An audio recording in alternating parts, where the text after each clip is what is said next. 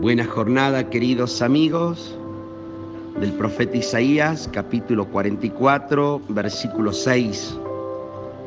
Yo soy el primero, dice el Señor, yo soy el último, y no hay ningún Dios fuera de mí. Dios nos revela su verdad y nos revela su grandiosidad. No hay nada ni nadie que pueda ocupar su lugar.